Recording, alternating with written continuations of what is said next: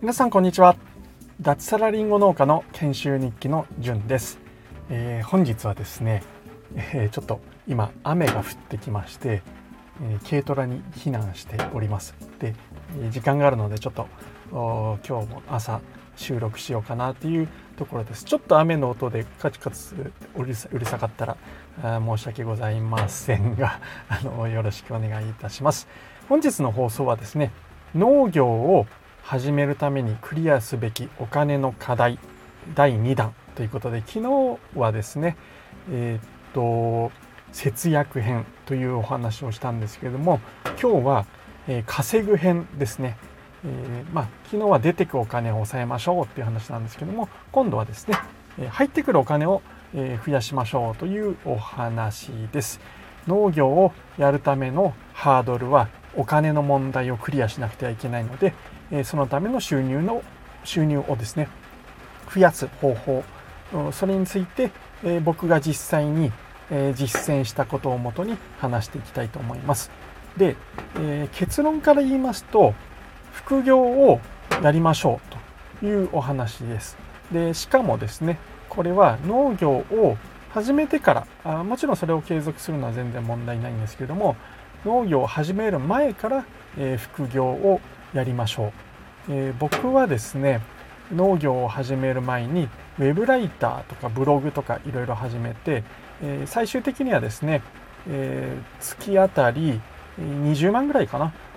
最高で、えー、稼げるようになりました。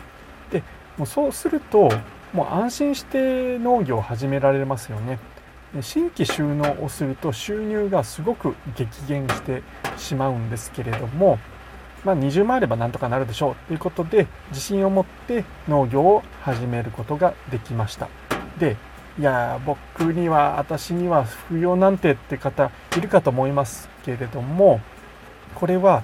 誰でもできると思います。向き不向きというのはもちろんあるんですけれどもまずはやってみるのが大事かなと思います僕なんかはですねもうずっと国語が2で、えー、作文とか書くの大嫌いで、えー、全然、えー、文章力とかもなかったんですけれども、まあ、ウェブライターでですね最高で月12万円ぐらい稼げるようには、えなりましたあ皆さんもですね、えー、ダメだって思わずにやってみると意外とできたなんてことありますのでチャレンジしてみてください。で、まあ、副業といってもいろいろあると思いますよね。ありますよね。はい。で、えー、例えばですね、えー、まあ、どんな副業がいいのかっていう話を僕なりに、えー、農業を始めたい人がやるべき副業ということでお話をしていきたいと思います。ポイントは3つあります。え1つ目はですね、まあ、先ほど言った通りサラリーマンのうちからできるっていうのがポイント1で2つ目、え家でできるがポイント2ですね。でポイント3が、えスキルが身につくというところかなっていうふうに、え思います。これなんでかっていうとまずですね、えサラリーマンのうちからできるっていうことで、僕はまあウェブライターとかブログを始めたんですけれどもこれはまあ先ほど言った通りお金をですね副業として稼げるようになるなっているとすごく自信になるしまあ、いざあ農業を始めたいって時にですね、まあ、地元でやられる方はいいのかもしれないんですけど僕みたいにですね東京の方から長野県に移住してくるっていう風になった場合、えー、まあ副業で稼げているというのがすごくなんだろうなあの不安を打ち消す要素としてはすごく大きいと思います。はい、なのでサラリーマンのうちからできる副業っていうのに取り組むのがいいのかなって思います。で2つ目ですね家でできるこれはですね僕実際今農作業研修に入って農業をやってるんですけどもこれがすごくありがたいです。あのまあ、最初から想像はしていたんですけどもやっぱり農業って体力仕事ですごく体が疲れます。なので農作業が終わった後にアルバイトをするとかですね。あるいは農作業があ、まあ、研修中ない日に土日を使ってアルバイトをする、えー、体を使った仕事をする。というのはすごくきついと思います。まあ、体力有り余ってる若い方なんかで、えー、僕の周りで研修やってる方でもそういった方とかいますけれどもやっぱり聞くとまあまあそれなりに辛いですよなんて話をしてます。なので、えー、家でできる副業っていうのはすごく農業と相性がいいと思います。あの体力的には疲れていても、まあ、頭は動かせるし、まあ、家に帰ってですね、えー、シャワー浴びて例えばゆっくり食事をして夜やったりあるいは農作業に行く前に朝で家でやったりっていうことが、できるのはすごくありがたいかなって思いますので副業を選ぶ際に農業なんだ農業とん？と農業を始めたい人が副業を選ぶ際には家でできるっていうことをポイントにするといいかなと思います。はい、次3つ目ですね。スキルが身につく。まあ、これ今までの話全てつながっているんですけれどもあのまあ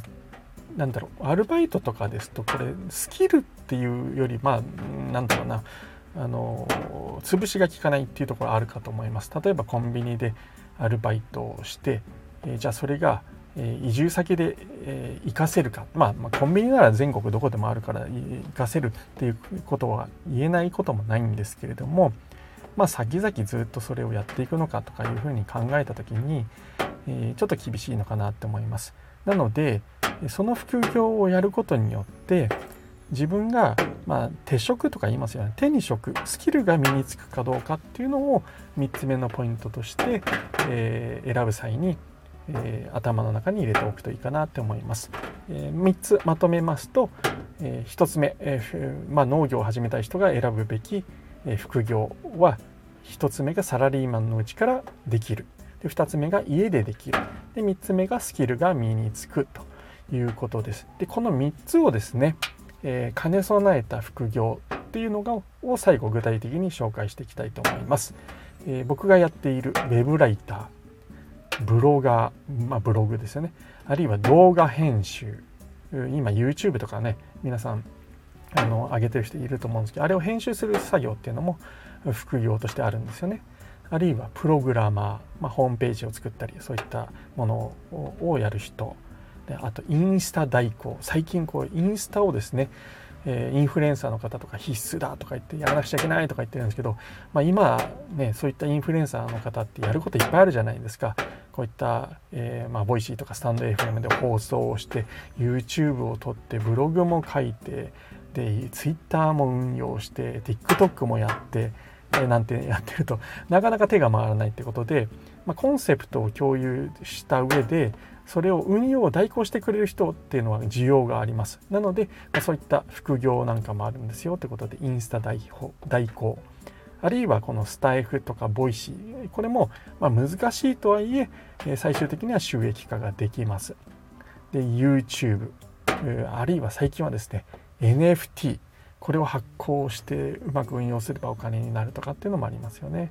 あとボクセルアート。これ聞いたことないかもしれないんですけども池早さんとかよく話しているんですけれどもあの、まあ、メタバース上で使える何て言うんですかね。あのアイコンじゃなくてなんアバターですね。アバターをこう、うん、ブロックを組み合わせて形にして、えー、人の形にするようなそのボクセルアートっていうのがあります。これまだまだなんか、えー、これから伸びるし今伸びているこれを作れる人っていうのはすごく需要があるってことでまあいい今から始めるならいい副業の一つなのかなっていうふうに、えー、思います。こういった今挙げたものって全てですね、えー、今もしサラリーマンとして働いているのであればサラリーマンのうちからできます。で家でもできます。しかもスキルも身につくということでおすすめの副業かなっていうふうに、え、思います。こういったことを、えサラリーマンのうちからやっておくとえ農業を始めるハードルっていうのがすごく下がるのかなっていうふうに思います。え思い切った決断、え僕みたいにですね東京から長野に移住するなんていう決断もできるかなと思いますので是非是非、え取り組んでみてくださいそれでですね少しお金が余裕できたらですねサラリーマンのうちはそのお金をですね、ま貯金するなりあるいは僕みたいにですね投資に回すっていうのもありかなと思います投資の話をするとちょっと長くなってしまうので、えー、どこかでまた話していきたいと思いますはい、えー、本日も最後まで聞いていただきましてありがとうございました。ではでは。